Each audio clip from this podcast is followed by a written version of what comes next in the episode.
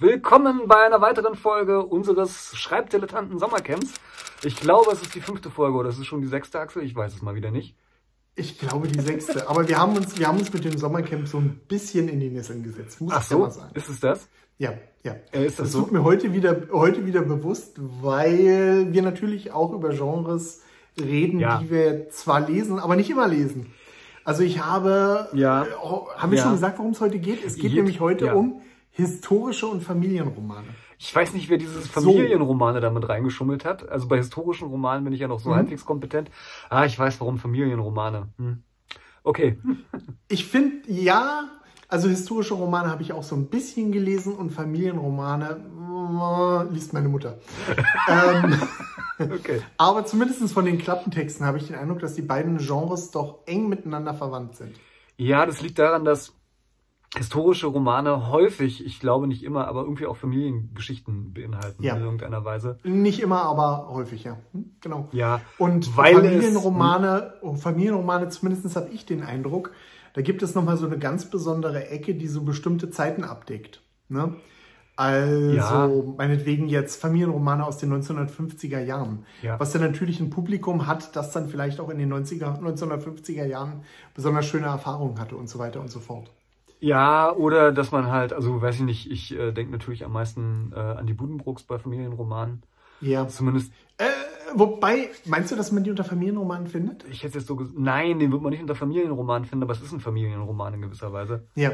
ja. Ähm, und das ist ja auch, ich glaube auch zu Zeiten äh, des Erscheinens ein historischer Roman gewesen und ähm, beziehungsweise er umfasst dann ja eine wieder relativ lange Zeitspanne, weswegen genau. er wieder historisch ist. Also es liegt irgendwie beieinander, du hast schon recht.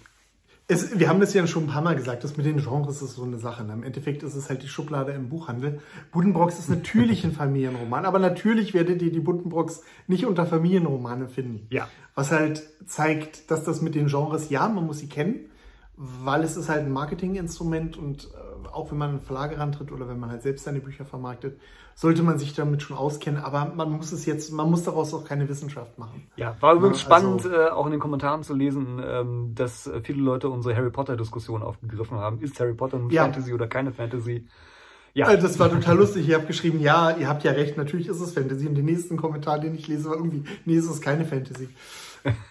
ja, äh, äh, das ist ja der Witz. Also ich glaube, jeder Mensch, der im Genre irgendwie drinsteckt, würde sagen, es ist irgendwie Fantasy weil ja. halt typische Fantasy-Motive und, und Themen und so weiter und so fort vorkommen. Aber es wird tatsächlich, ich habe ja auch noch mal nachgeguckt, als Jugendbuch vermarktet halt irgendwie. Ne? Also es ist. Äh, das stimmt noch nicht mal. Soweit Ups. ich weiß, gibt's den gibt's Harry Potter mit zwei verschiedenen Covern, oder? Stimmt, das ist irgendwie so All Age dann. Ne? Also es war auch so ein, mhm. also ich glaube All Age war auch so ein Genre, was jetzt vielleicht nicht mit Harry Potter aufgekommen ist, aber zumindest äh, irgendwie so. Ähm, ja, sehr populär wurde. Aber da kommt, zu All Age später. Richtig, genau. Und äh, wir schweifen ab. Historische das machen wir nur. Das machen wir nur. Nein. Ich Nein. war sogar mal, ich weiß, was du sagen willst, das machen wir nur, weil wir uns äh, nicht gut genug auskennen, aber ich ja. war sogar mal in einem Seminar. Ähm, oh. Und ich habe die Säulen der Erde gelesen. So, was jetzt? in seinem Seminar zum Verfassen von äh, historischen Romanen. Und ähm, ich glaube, äh, mich so ein bisschen zu der, auf die These versteifen zu können, dass historischer Roman irgendwie eigentlich fast, nee, nicht fast immer, aber sehr, sehr häufig gleichzeitig gleichgesetzt ist mit einem Mittelalterroman. Ich glaube, viele Leser von historischen Romanen erwarten mehr oder weniger, dass es ein doch in irgendeiner Form mittelalterlicher Roman ist, hm. wo man dazu natürlich sagen muss, das Mittelalter war sehr, sehr lang. Also da gibt es natürlich sehr. Also mir fallen jetzt, mir fallen jetzt diverse Romane ein, die zur Römerzeit spielen. Zum Beispiel. Aber sind die so populär? Von ja. Okay, also ich habe, äh, wenn ich historische also Romane in den Bestsellerlisten gesehen habe. Hm? Hm? Ich glaube von Ken Follett zum Beispiel. Ken Follett war das? Ja. Hängen ja auch immer mit einem anderen Autor zusammen. Der hat mindestens einen Rom-Roman, glaube ich, geschrieben. Ja, Ken Follett schreibt ja auch historische Romane und nicht unbedingt Mittelalterromane. Der äh, plündert ja in Anführungsstrichen so ziemlich. Ja, deswegen meine ich historische. Romane. Ja, auf der ich anderen Seite. Dir recht, ich gebe dir recht, viele historische Romane sind Mittelalterromane.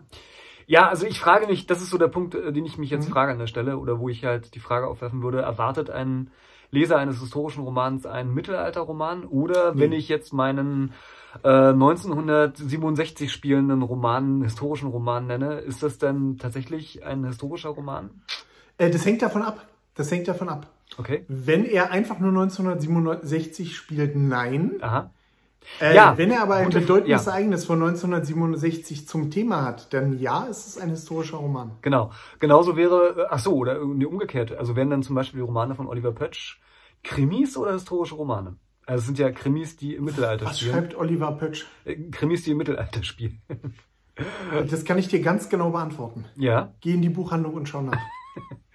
ja, ich glaube, es steht sowas wie historische Krimis oder sowas drauf. Ich weiß es ehrlich gesagt gar nicht. Ich müsste noch mal. Ja, aber es steht nicht im Roman, im Regal historische Krimis, weil das gibt's nicht. Ja, das stimmt auch wieder.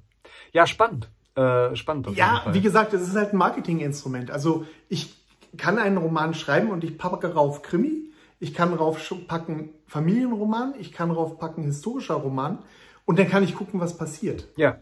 Ja. Ne, ich kann auch das Buch, das irgendwann mal als Krimi erschienen ist und das sich nicht verkauft hat, okay, mache ich ein anderes Cover rauf und ähm, schreibe plötzlich äh, historischer Roman rauf. Das geht, das kann ich ja machen. Ja. Ja, und äh, habe ich mit meinen ja, Wagner-Romanen gemacht, da steht jetzt Krimi drauf.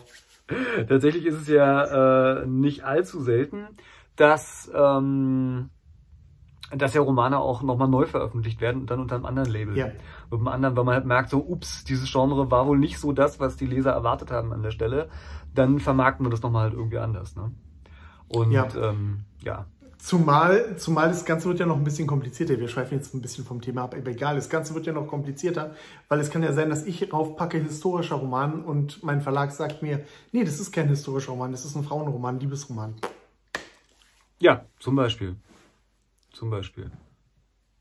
So, aber zurück zu historischen Romanen. Ja. Also, ich denke, historische Romane sind für Geschichtsliebhaber geschrieben, okay? Ich glaube, darauf können wir uns einigen. Ja. Das heißt, ich brauche entweder eine Epoche, die irgendwie ähm, hervorsticht, wie du schon gesagt hast, Mittelalter. Es gibt viele Leute, die sich fürs Mittelalter begeistern. Sicherlich mehr als für die Römerzeit, keine Ahnung. Ja. Ähm, oder halt irgendein besonderes historisches Ereignis, was weiß ich, Kuba-Krise oder äh, Weimarer Republik, äh, napoleonische Krieger, Hundsberger. Ist, ist, also, äh, das ist mal wieder genau an dem Punkt wie vorher. Ich würde mal vermuten, ein Roman, der in der Kuba-Krise spielt, das wäre wahrscheinlich ja. eher ein Spionage-Thriller oder ein Polit-Thriller oder sowas. Ob das denn wirklich so ein äh, historischer Roman Unbedingt, das könnte ja auch von einem Plantagenbesitzer Stimmt, handeln. du hast recht. Ich dachte gerade eher so an so Geschichten wie 13 Days oder weiß der nee. Geier was oder so. Aber du hast recht, ja, stimmt. Dann ist es ein Familienroman. Ich glaube, über Familienromane reden wir heute auch, oder? Ja, ich fürchte. ja, also wir merken ja. schon wieder, äh, eigentlich bemerken wir es jetzt bei jedem Genre, ne, das wir irgendwie so ja. bisher behandelt haben, ist nicht so ganz leicht, diese Abgrenzung irgendwie zu schaffen. Gibt es denn für historische Romane und Familienromane so bestimmte ähm, ja. Punkte, die, die uns noch einfallen, außer jetzt vielleicht historischer ja äh, wichtiges historisches Ereignis oder so. Okay. Äh, also was mir einfällt, äh, ich war wie gesagt in diesem, in diesem Seminar von Richard Dubell, ein, einer der der, ja, aber ich, ich beneide dich so. Ja, das war ein, also ich habe. Äh, das, das war bei Ulstein damals, ne? Das war bei Ulstein damals, ja, und das ist total toll. Mhm. Ähm, also wenn man Richard Dubell erlebt hat, unbedingt mal googeln, falls man, falls man den noch nicht kennt und selbst wenn man ja. nichts für dieses Genre übrig hat, unbedingt mal googeln. Äh, seine Veranstaltungen sind der Hammer, weil er wirklich das Mittelalter so aus jeder Pore irgendwie rauslebt. Und als ich aus seinem Seminar kam, dachte ich, mir schreibt nur noch historische Romane und nichts anderes mehr. Ähm, und habe dann erst später gemerkt, ich habe eigentlich gar nicht genug Ahnung vom Mittelalter, um sowas zu machen. Das ist ein wichtiger Punkt zum Beispiel, da kommen wir bestimmt auch noch Da wollte ich nämlich auch, gleich. ich bin da, wollte ja. gerade sagen, ich bin da gerade dabei, die, die Brücke zu schlagen. Denn das äh, hat er nämlich zum Beispiel auch erzählt. Er hat so ein bisschen den Unterschied aufgemacht zwischen einem historischen Roman und einem Roman, der nur vor einer historischen Kulisse spielt. Und er, also seine Auffassung. Haben wir jetzt noch ein neues Genre? naja, äh, ja, ähm, also er meinte halt, äh, das, was seine Romane auszeichnet, und das kann ich bestätigen, weil ich sie dann auch gelesen habe, also nicht ja. alle, aber einige gelesen habe, ähm, er recherchiert unglaublich viel und äh, es gibt wahnsinnig viele Details, also so viele Details, dass es schon manchmal schwierig ist, der Handlung zu folgen, weil man also schon den Eindruck hat, das ist so eine pseudomittelalterliche wissenschaftliche Abbildung ja. halt irgendwie. Ähm, aber man merkt halt also auch diese, die Bücher atmen irgendwie das Mittelalter und ähm, das ist ja so eine fremde Zeit dann wieder, wo uns ja. viele Sachen, also wir haben alle so eine Vorstellung vom Mittelalter, aber die ist ja, ja, wenn man nicht Geschichte studiert hat, in vielen Stellen nicht korrekt. Und er rückte also viele Sachen wieder zurecht und er sagte, das ist halt ein historischer Roman. Auf den Punkt recherchiert. Er fährt sogar, also macht immer Recherchereisen, fährt an die Orte, in denen seine Romane spielen und guckt sich da die Ecken an und äh, ja, logischerweise geht dann alle Museen und so weiter, ja. um da Bescheid zu wissen. Oder es gibt Romane, die nutzen halt eben äh, die Geschichte als Kulisse und zeichnen zum Beispiel moderne Konflikte, die es in der Form im Mittelalter gar nicht gegeben hätte, weil halt eben die Rolle ja. zwischen Mann und Frau eine andere war, anders als wir das vielleicht uns jetzt vorstellen, weil Kinder ganz andere Aufgaben hatten ja. damals und so weiter und so fort. Also vielleicht tue ich ihm Unrecht. Ähm, aber bei Ken Follett habe ich den Eindruck, also ja. Nummer eins, Ken Follett ist ein, ist vielleicht einer der erfolgreichsten Historienromanautoren oder zumindest ein super erfolgreicher Autor, Bestsellerautor, der historische Romane schreibt. Ja. Bestsellerautor. Äh, ich, seine Romane sind sicherlich gut recherchiert, super recherchiert, mhm. aber ich hätte jetzt nicht den Eindruck, dass er das Erlebnis Mittelalter in den Vordergrund stellt, sondern dass bei ihm ganz klar die Figuren und die Geschichten im Vordergrund stehen. Ja. Und das möglicherweise, es ist eine Weile her, dass ich es gelesen habe, möglicherweise auch ähm, mit gewissen Freiheiten, was jetzt, du hast jetzt gerade gesagt, hier so den sozialen Kontext der Figuren, sogar mhm. mit gewissen Freiheiten, die den sozialen Kontext der Figuren betreffen. Ja, ähm, ich würde jetzt gar nicht so unbedingt auch sagen, dass Richard Dubell jetzt, also ich würde mhm. bei dem auf gar keinen Fall sagen und auch bei Oliver Patch zum Beispiel, sind so, soweit ich jedenfalls weiß, so zwei der erfolgreichsten äh, Autoren in dem Bereich. Ähm, zwei der deutschsprachig erfolgreichsten Autoren in dem Bereich. Ich würde gar nicht sagen, also bei, bei Oliver Patch sind es ja wirklich Krimis, die er schreibt, die aber dann im Mittelalter ja. spielen. Da steht also auch was ganz anderes im Vordergrund. Und auch bei Richard Dubell würde ich jetzt nicht unbedingt sagen, dass ähm, da nicht die Figuren im Vordergrund stehen würden. Ähm, aber ähm, ja, also das ist zumindest so ein Anspruch, den er hat. Und ich glaube, dass viele Leser das auch haben. Also ich habe so in meinem Bekanntenkreis so ein paar Leute, äh, die lesen sonst nichts, aber historische Romane, weil sie sich halt einfach für Geschichte ähm, interessieren. Und die wollen ja. dann natürlich auch erstens, dass das, was sie über Geschichte wissen, in diesen Romanen auch vorkommt und dann natürlich auch korrekt ist. Äh, und sie wollen dann immer auch noch etwas lernen, was sie vorher nicht wussten. Hm. Und ja. äh, insofern, also ich würde nicht sagen, dass das, was du gerade gesagt hast, also Figuren, spannende Handlungen mhm. und so weiter, nebensächlich oder unwichtig ist, aber ich glaube, ähm, das ist jedenfalls meine, mein Eindruck, ähm, da muss man ganz besonders sensibel für sein, was die Recherche angeht. Ja, ja sicherlich. Ähm, auf der anderen Seite würde ich sagen, es hängt so ein bisschen ab davon, wie ich mich positioniere. Na, denn machen wir uns nichts vor, die Leute, die sich wirklich im Mittelalter auskennen. Ja. Ähm, und die wissen, äh, wie ein Hemd im Mittelalter geknüpft oder, oder wie halt auch nicht. Ähm, wie viele Prozent der möglichen Leser sind das? Ne? Und wenn ich jetzt, wenn ich mhm. jetzt ähm, ein möglichst breites Publikum ansprechen will und für meinen Roman Potenzial zu haben, ähm, muss das nicht der richtige Weg sein. Es ist sicherlich, sicherlich ja. kann man seinen Roman, ja. kann man sozusagen ein Hardcore ähm, Mittelalterroman schreiben. Ähm, ich denke aber, man kann genauso gut, genauso erfolgreich mit einem historischen Roman sein und nur mit Wikipedia recherchieren. Hm, ich weiß es nicht. Also äh, ich habe so im Kopf zum Beispiel, äh, fällt mir da ein, hm. das war vor ha, in meiner Jugend, vor ein paar Jahrzehnten so populär, Fackeln im Sturm. War damals so ein Schmöker, der im äh, Bürger, amerikanischen Bürgerkrieg gespielt ja. hat wurde auch verfilmt fürs Fernsehen und war eine ganz, ähm, damals so ein Straßenfeger, ne? also so ganz ähm, ja. hochgelobte Fernsehserie. Da hatte ich auch den Eindruck, dass das, ist, also dass das Historische zugunsten, das sind wir beim Thema Familienroman, äh, zugunsten der Familiengeschichte, die dahinter ja. steckte, äh, arg ja. in den Hintergrund getreten ist. Also das war halt eine, eine Familiengeschichte vor dem Hintergrund des amerikanischen Bürgerkrieges und nicht ein, eine Geschichte über den amerikanischen ja. Bürgerkrieg. Ne? Also das war eher so eine, so eine, also ja, wenn man gutwillig ist, okay. würde ich sagen, so eine. Da, so da wirst du vermutlich eine, eine, eine, eine, eine Demonstration sozusagen, was Krieg eigentlich bedeutet über die Generationen hinweg und was es mit Menschen macht und was es da so für Typen gibt und das ja. ist dann halt zufällig im historischen Setting, ne, nicht zufällig, aber es okay. hat dann im historischen Setting gespielt. Okay, da wir ja auch Familienromane heute als Thema haben, ist das vielleicht eine ganz kurze, gute Gelegenheit, da einen kurzen Abstecher zu machen. Ja. Es gibt ja gewisse, wir haben ja schon gesagt, es gibt gewisse vielleicht gewisse Gemeinsamkeiten zwischen den Genres. Mhm. Die sind mein, liegen meiner Ansicht nach darin begründet, dass die meisten Familienromane einen relativ großen Zeitraum, äh, zum einen einen relativ großen Zeitraum abdecken, ja. weil es ja nicht um eine Einzelperson, sondern um eine Entwicklung in der Familie geht. Ja. Und ähm, zum anderen oft halt auch ähm, zu einer bestimmten prominenten Zeit angesiedelt sind, um den Romanen halt noch ein besonderes Flair zu geben. Ja, ja. da gibt es sicherlich auch Ausnahmen, aber alle Familienromane, die mir jetzt einfallen, sind sowohl auf dem Cover als auch auf dem Klappentext, als auch vom Inhalt her dann doch schon irgendwie äh, das spielt das Setting gehört irgendwie mit zur Familie, ja. weil ja auch der Wandel der Zeit und der Gegebenheiten und der Umstände sozusagen auch die Generationenkonflikte in der Familie ausmachen, ja. die ja da häufig im Vordergrund stehen und die das Ganze ja interessant machen. Ne? Also jetzt meinetwegen das Aufbegehren, Aufbegehren der Jugend ähm, gegen die, gegen die, gegen die Elterngeneration und dann aber auch vielleicht die Entwicklung oder ähnliches, was man jetzt im ähm, Familienroman abdecken mag. Ja. Ja, ähm, mir fällt da so ein Tipp von James and Fry ein, gerade. äh, den, wow, den, er, den hatten wir schon lange nicht mehr. Ja, ist mir auch gerade aufgefallen. Aber der hat ja so gesagt, äh, Romane können dadurch spannender werden, äh, dass ein wirklich großes Ereignis stattfindet. Ja. Ähm, das nicht unbedingt, sage ich mal, im Zentrum der Handlung stehen muss, aber das halt eben dazu beiträgt, dass die Handlung halt über den Alltag hinaus gehoben wird.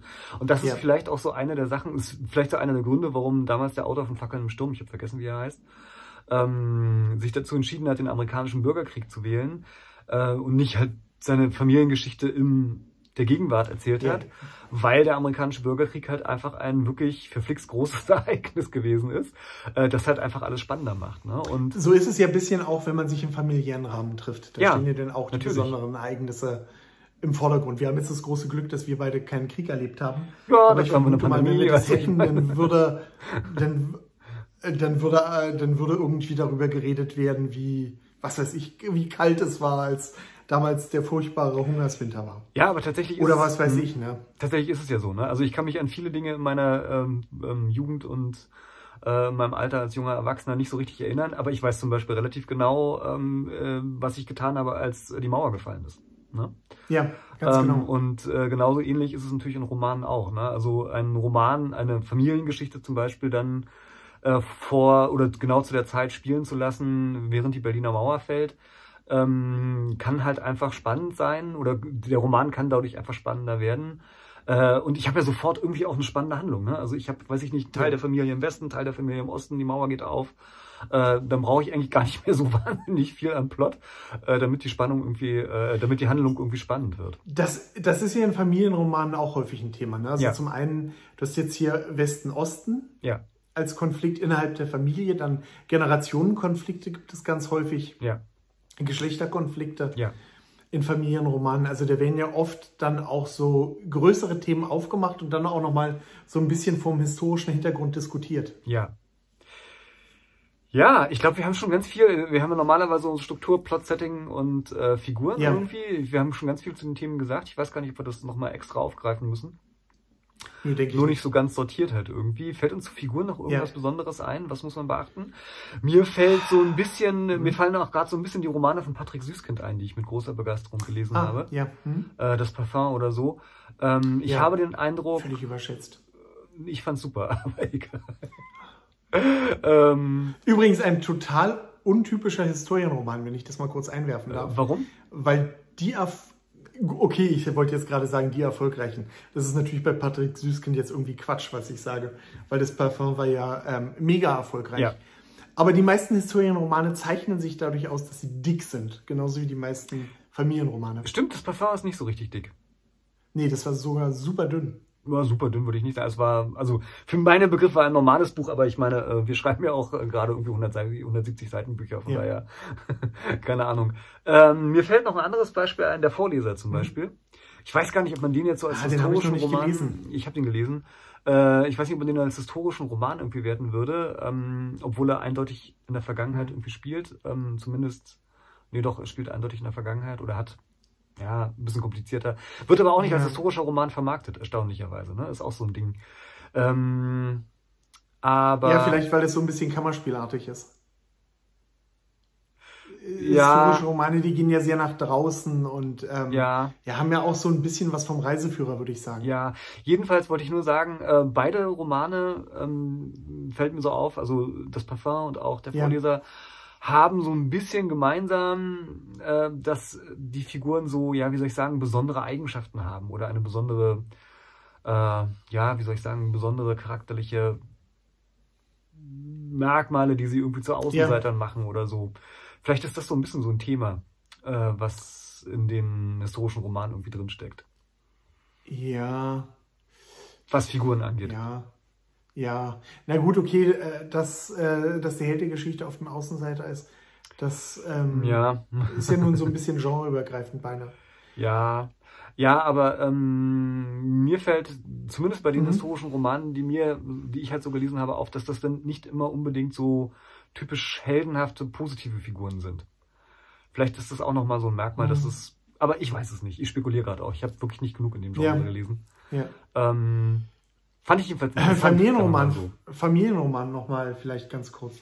Äh, das ist halt oft ein Querschnitt der Gesellschaft. Ja.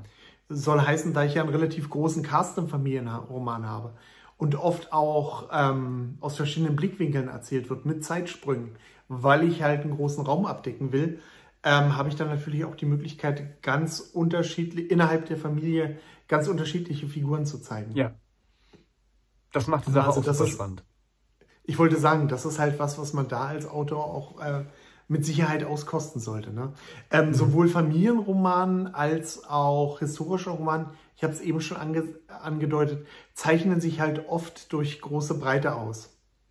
Also das, ja. ähm, ja. dass ähm, entweder verschiedene Figuren, äh, verschiedene Perspektiven verwendet werden, dass es ähm, große Ortswechsel gibt, also es gibt wenig Kammerspielartige Historienromane. Ja die halt an einem Ort spielen. Stattdessen ist es so ein bisschen wie bei Dan Brown, der nun keine Historien, der seine Bücher nicht als Historienromane gelabelt hat, aber ähm, die halt so ein bisschen, wie ich eben schon gesagt habe, so ein historischer Reiseführer sind. Genauso wie Familienromane ja. dann oft halt nicht nur eine Familie und eine, sondern eine Familie porträtieren, sondern eine Gesellschaft zu einer bestimmten Zeit an einem bestimmten Ort, aber das dann halt in einer gewissen Breite. Das, ähm, das liegt auch wieder so ein bisschen in der Natur der Sache. Ne? Ähm, ja. Denn, äh, also, dass, dass diese Romane dann auch etwas ausschweifender werden oder etwas dicker sind und ähm, insofern hast du recht, also äh, gerade das Parfum oder der Vorleser sind da überhaupt nicht so die typischen äh, Vertreter des Genres, wenn sie denn überhaupt Vertreter des Genres sind. Ja. Ähm, es liegt in der Natur der Sache, denn wenn ich einen Familienroman schreibe, dann habe ich ja automatisch auch einen relativ großen Cast. Außer, also Vater, Mutter, Kind ist in der Regel kein Familienroman, ne? sondern ähm. Ähm, die, der weit verzweigte Stammbaum der Familie über mehrere Generationen hinweg. Ähm, und dann brauche ich einfach mehr Seiten. Ne? Also ist ja völlig klar, das schaffe ich nicht in 200 Seiten. Frage an dich, da du klassischer gebildet bist als ich. Uh, ich äh, Familienromane, brauche ich, brauch ich da einen Helden? Äh, Wie ist denn das in den Buddenbrocks? Ich erinnere mich noch vage an die Filme. Yes. Das Buch habe ich, glaube ich, mal gelesen. Da war ich aber noch sehr jung. Es gibt eher ein Thema, sage ich mal. Ne? Ja, ne?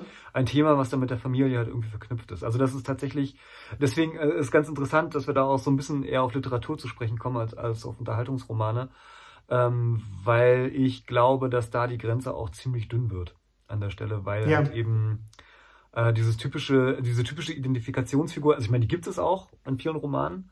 Also zum Beispiel in Umberto Ecos Der Name der Rose ähm, gibt es ja. die dann natürlich.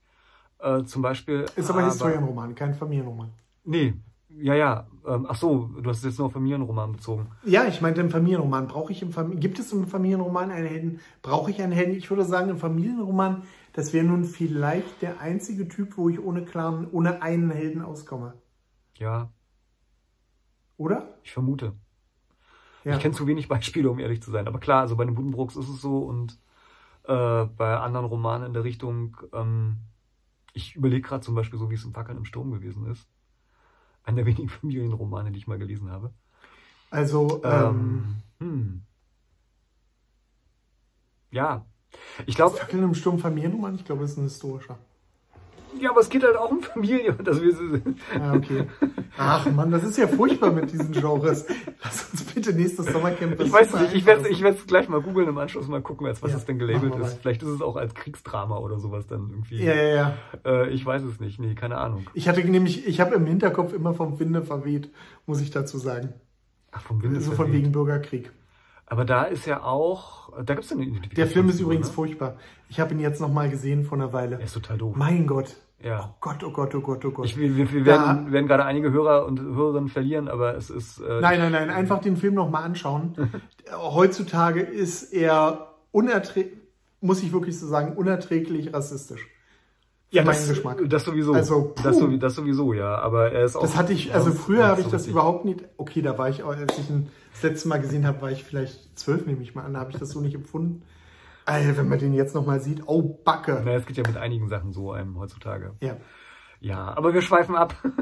wir schweifen ab. Ich glaube auch, der historische Roman ist äh, von Natur aus eher ein bisschen dicker als die äh, vielleicht ähm, ja, definitiv. angestrebten, von uns eher so immer angestrebten 300, 400 Seiten. Und zwar auch deswegen, ja. weil das ein bisschen im Thema liegt. Ähm, wenn ich den sozusagen, also ich werde selten einen historischen Roman haben, der in einem Zeitraum von 24 äh, Stunden spielt oder so. Vor, vor allen Dingen brauche ich im historischen Roman, denke ich, auch mehr Beschreibungen, als jetzt im Krimi, der in Berlin spielt. Erstens das. Als Autor. Erstens das und zweitens aber auch, weil die Geschichte ja irgendwie auch gezeigt werden muss. Also Geschichte jetzt ja. im Sinne von Historie. Ne? Ja. Also es muss ja irgendwie ja. klar sein, äh, worum es da so geht. Und wenn ich dann so einen Roman Die Päpstin zum Beispiel äh, nenne, dann ist relativ klar, dass das halt irgendwie auch eine Entwicklung darstellen muss. Ne? Also die wird dann über einen längeren Zeitraum gezeigt werden, diese Figur. Und das werde ich schwerlich auf 300 Seiten oder so abhandeln können. Ja. Insofern bin ich mir ziemlich sicher, dass ich niemals dazu kommen werde, einen Historienroman zu schreiben. Ja, obwohl es wieder mal ein interessanter Zeitpunkt wäre, dein ähm, Horror-Fantasy-Historien-Roman äh, Tatsächlich hatte ich, tatsächlich hatte ich, habe ich das vor einer Weile ernsthaft überlegt, aber ich habe es dann verworfen. Ja, nee, ich glaube auch, also das äh, ist der nächste Punkt, weswegen ich in dem Genre auch nicht so viel lese, obwohl ich das eigentlich ganz reizvoll finde. So ist es nicht, aber ähm, äh, also es ist wirklich verflixt viel Arbeit, das, das also, sollte man wissen. Verflixt viel Arbeit. Ich greife mal kurz hinter mich. Ich weiß nicht, ob du das siehst. Das hier ist ja, ich sehe es. Burgen und Städte der Kreuzzugszeit. Ein super Schmöker, schweineteuer. Den habe ich mir damals geholt, weil ich dachte, ah, der wäre für die Recherche unerlässlich. Äh, und das, muss ich sagen, schreckt mich denn, würde mich denn heutzutage davon abschrecken, an Historienromane ranzugehen, weil ja. ich glaube, wenn man, wenn man sowas jetzt auf die Art schreibt, wie du es gesagt hast, also so wirklich eng an der Materie dran, ähm, dann muss man mit dem Recherchieren schon Jahre angefangen haben, bevor man mit dem Schreiben begonnen hat, denke ich. Soll heißen, dass es nichts, ähm, was man in ein, zwei Jahren sich einfach so anliest. Ja, aber auch sonst. Also wenn ich zum Beispiel, also äh, je länger ich darüber nachdenke, desto reizvoller finde ich die Idee, einen äh, mhm. Roman zum Zeitpunkt des Mauerfalls zu schreiben. Ja. Ähm, aber äh, also das ist so ein Punkt. Ne? Ich meine, ich habe das erlebt, äh, ich, ich habe es äh, quasi ja. mit eigenen Augen gesehen einerseits. Andererseits, äh, selbst wenn ich da jetzt was drüber schreiben wollen würde, und ich bin ja nun auch Berliner und so weiter, äh, trotzdem müsste ich da anfangen, tierisch viel zu recherchieren nochmal. Ne? Ja. Und obwohl ja. ich jetzt mal so sagen würde, ich kenne mich in diesem Zeitraum relativ gut aus eigentlich. Ähm, aber ähm, ja, also ich bin jetzt aber auch kein gelernter äh, ähm, Professor für ähm, Wendegeschichte oder weiß der ja. was. Ne? Also das okay, halten wir fest wenn ich als Autor Historienromane schreiben will, dann sollte ich auf jeden Fall eine große Affinität für Geschichte Unbedingt. und für die Peri geschichtliche Periode, in der ich schreiben will, mitbringen. Unbedingt. Unbedingt. Was ist, was sollte ich mitbringen, wenn ich Familienromane schreiben will? Na, die Lust auf jeden Fall am epischen Erzählen, würde ich sagen, an großen ja. Entwicklungen. Ja. Äh, die Lust daran, ähm, viele verschiedene, wie wir schon gesagt haben, viele verschiedene Figuren darstellen zu wollen. Ja realistisch darstellen zu wollen. Also ich glaube, das ist so ein Genre, das Übertreibung, Überzeichnungen nicht so gut verzeiht. Ja. Ähm, und ich denke, große Gefühle spielen im Familienroman eine Rolle. Ganz wichtig.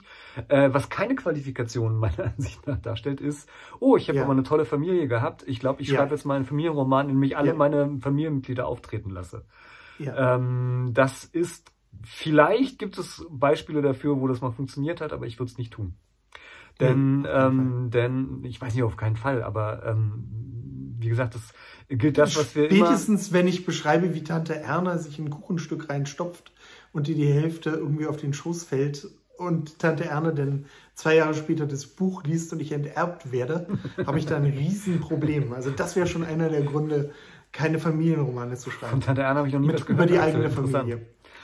Ich habe keine Tante Erna, aber wenn ich eine hätte. Ja, ähm, nee, und es ist ja auch das, was äh, wir, das haben wir auch schon mal ein paar Mal thematisiert. Äh, wichtig ist immer so, ein, so eine Mischung aus Distanz und ja. einerseits und, und ähm, natürlich Anteilnahme auf der anderen Seite trotzdem ja. beim Schreiben. Und wenn man über eigene Familienmitglieder schreibt, selbst wenn man ihnen andere Namen gibt oder sie ein bisschen abändert,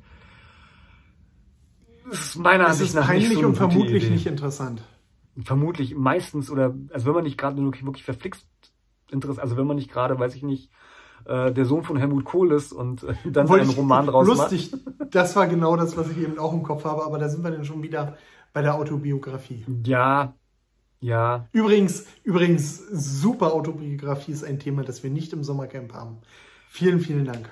Ja, ist ja auch kein, kein, ist ja keine Fiction. Also Stimmt. Wir reden ja haben wir, haben wir gesagt, dass wir das Sommercamp nur über Romane. Fiktion machen? Ich glaube schon. Also jedenfalls okay. haben wir. Dann bin ich ja beruhigt. Über Sachbücher haben wir, glaube ich, bisher nur eine einzige Folge nee. gemacht, bei fast 500 Folgen. Oh, das hat schon Marc, ich habe eine Idee. Markus, ich habe eine Idee für das ja. Sommercamp 2022. Ja, Sachbücher.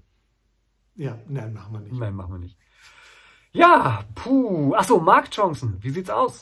Wird man mit historischen Familienromanen oder mit Familien- und oder historischen Romanen Bestsellerautor? Ja. Kann man werden, ja. Kann man werden. Aber nicht unbedingt. Ähm, aber nicht unbedingt. Aber ähm, ich weiß nicht, wie es unseren Zuhörern geht. Ich bin jetzt nicht jemand, der historische Romane die ganze Zeit liest. Aber ab und zu greife ich da, ab und zu interessiert mich sowas. Ja. Ähm, Familienroman ist nun nicht so mein Ding, muss ich ganz ehrlich sagen. Aber bei historischen Romanen, das ist ähm, zumindest, und ich glaube, es geht vielen Lesern so, das ist was, was man mal mitnimmt, wenn es halt die Zeit ist, die einen gerade interessiert. Ja, und ich glaube, ähm, ohne dass ich jetzt äh, das selber mal so richtig äh, überprüft habe, ja. man hat nicht so richtig schlechte Chancen bei Agenturen mit historischen Romanen. Zumindest habe ich jetzt nicht im Kopf, dass ich irgendwo mhm. mal auf einer Website von einer Agentur gelesen hätte, wir nehmen keine historischen Romane. Kann ich ähm, mich auch nicht dran erinnern. Und so und mein, Ein bei Familienromanen. Nur mein Eindruck von, wenn ich so mir immer, also ich gucke ja doch relativ häufig mal so in mhm. diese Spiegel-Bestsellerliste, da tauchen ja. doch immer wieder historische Romane auf. Und wie gesagt, in meinem Familienromane auch. Ja, und in meinem Bekannten- und Freundeskreis, wenn ich da so gucke, dann kenne ich eigentlich niemand, der sagen würde, historische Romane auf gar keinen Fall, lese ich überhaupt nicht, finde ich total doof. Mit Familienromanen kenne ich mich nämlich, was Cover und Klappentexte betrifft, verteufelt gut aus. Weil meine Mutter mag nämlich Familienromane und äh, ja. jedes Weihnachten und vor jedem Geburtstag bin ich dabei zu stöbern, was es neu an Familienromanen gibt. Ja. Und was vielleicht auch ein Vorteil ist, oder was heißt ein Vorteil, was vielleicht etwas ist, was für manche Leute interessant sein könnte, äh, historische Romane und Familienromane haben ein gutes Image. Ja. Ne? Also wenn man Science-Fiction, Fantasy, Krimi oder Thriller schreibt, dann ist man, und gerade bei Liebesromanen, haben wir schon thematisiert in anderen Folgen, ist man schnell so ein bisschen der Schmuddelautor in den Augen von manchen Leuten. Habe ich bisher bei historischen Romanen oder Familienromanen noch nie erlebt, dass da einer gesagt hätte, ach sowas schreibst du, ist ja, ne? also.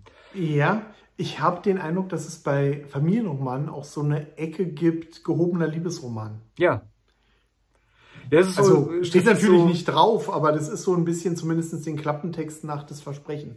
Ich habe ja auch den Eindruck, jetzt äh, fange ich so ein bisschen an zu dissen, aber dass so viele Leute dann einen Krimi lesen, wenn es ein historischer Krimi ist, weil sie sagen, na ja, aber das ist ja irgendwie Bildung und das ist ja, ja nicht nur Unterhaltung und lalala und dann ist es auf einmal irgendwie okay. Ne? Also das ist aber auch, also es ist ja legitim. Ich mache mich gerade so ein bisschen lustig drüber auf der einen Seite, auf der anderen Seite, es ist ja legitim. Also wenn man halt auch gerne ja. was liest, um was zu lernen, ähm, warum auch nicht? Also von daher glaube ich, dass also, das gar keine so schlechte, gar keine so schlechten Genres sind. Äh, was soll ich sagen, nachdem ich Philips Kers ähm, Berlin-Krimis oh, ja. gelesen habe, habe ich verzweifelt versucht, äh, also habe ich alles, was irgendwie historischer Krimi ist, äh, mir unter den Nagel gerissen. Ja.